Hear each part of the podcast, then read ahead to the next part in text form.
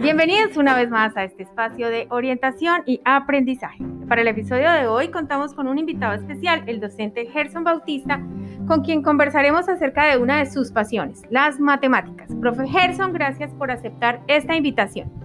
Hola Ángela, gracias a usted por invitarme a esta entrevista. Bueno, profe Gerson, cuéntenos por qué cree usted que la mayoría de los seres humanos odiamos las matemáticas. Bueno, pues en realidad, primero, desde mi opinión, son muy bonitas, pero eh, muchos a veces creen que o las odian simplemente porque hay un recelo o, una condición desde el hogar, ¿sí? Algunos eh, de pronto desde las casas le dicen, no, es que matemáticas es difícil y usted se mete en la mente ya, sin llegar acá a ver cómo son de bonitas, usted ya sabe que van a ser difíciles cuando no es así.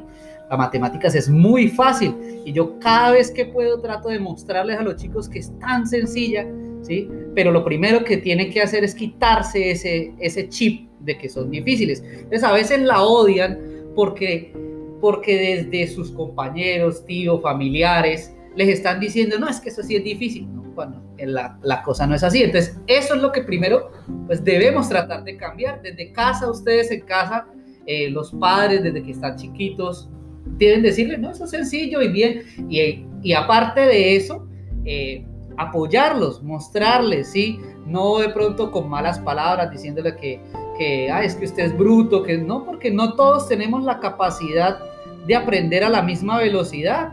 ¿Sí? Todos somos tan diferentes y algunos aprenden más rápido y de pronto a veces esa competencia de que, cuando yo estaba en el colegio yo me aprendí las tablas en un día, ¿sí? Y entonces porque, porque el niño no se las aprendió, entonces ya es un burro, ¿no? Cada uno tenemos ritmos de aprendizaje diferentes, ¿sí? Entonces, no, no empezar a tratar de pronto esas malas palabras o esas condicionalidades, los condiciona y antes, antes de estar en una clase verdadera ya están predispuestos. Yo ya no sé, yo soy burro, ¿sí? Entonces, eso es lo que tenemos que Ok, eh, un poco contesta mi siguiente pregunta eh, y era, apuntaba a qué podemos hacer como papás para inculcar desde casa el gusto eh, por las matemáticas. Un poco lo que usted decía ahorita, evitar calificaciones, pronto tener la correa en la mano, ese tipo de cosas. sin embargo, mm, si desde casa vemos la aplicación de la materia en cosas cotidianas, ¿cree usted que esto ayuda? Para que los desde pequeños, desde preescolar, por ejemplo, eh, le cojan gusto a las matemáticas? Claro que sí, ¿sí? Aparte de quitar esas malas palabras o de pronto esas competencias que, que es que su hermano sí, ¿sí? Eh, desde pequeñitos debemos tratar de que cada uno se interese.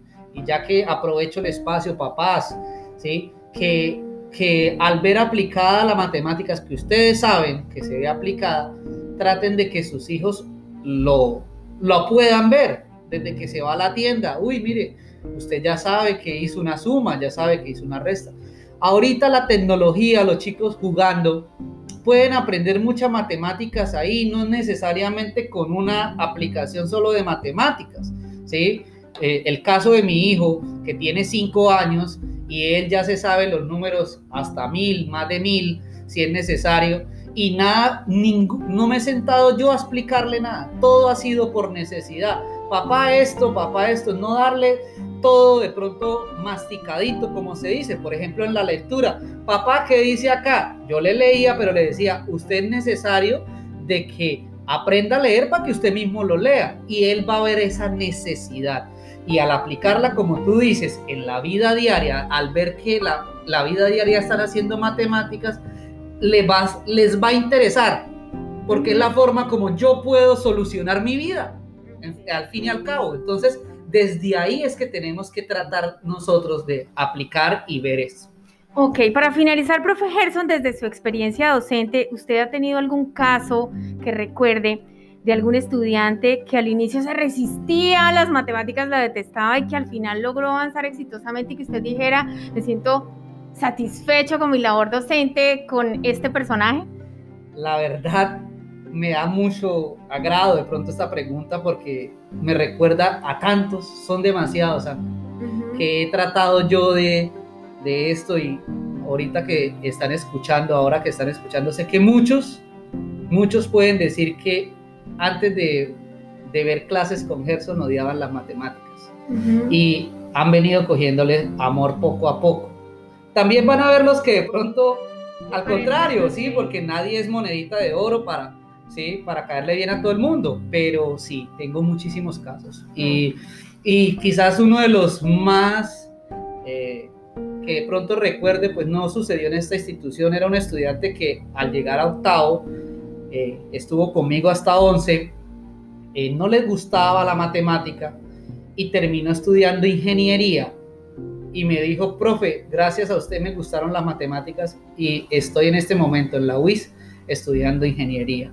¿sí? Entonces, eso en realidad hasta antes, es satisfactorio. Hasta antes de llegar a mis clases no le gustaban las matemáticas. Y yo le cambié ese chip de que pensara que las matemáticas eran difíciles, se lo cambié y llegó. Y en este momento está ya a punto de terminar la carrera. Bueno, profe Gerson, gracias por aceptar esta invitación. Eh, queridos padres, esperamos que este tema y esta conversación haya sido interesante para ustedes. Muchísimas gracias. No, a usted y a todos, saludos. Bueno, nos escuchamos. Hasta la próxima.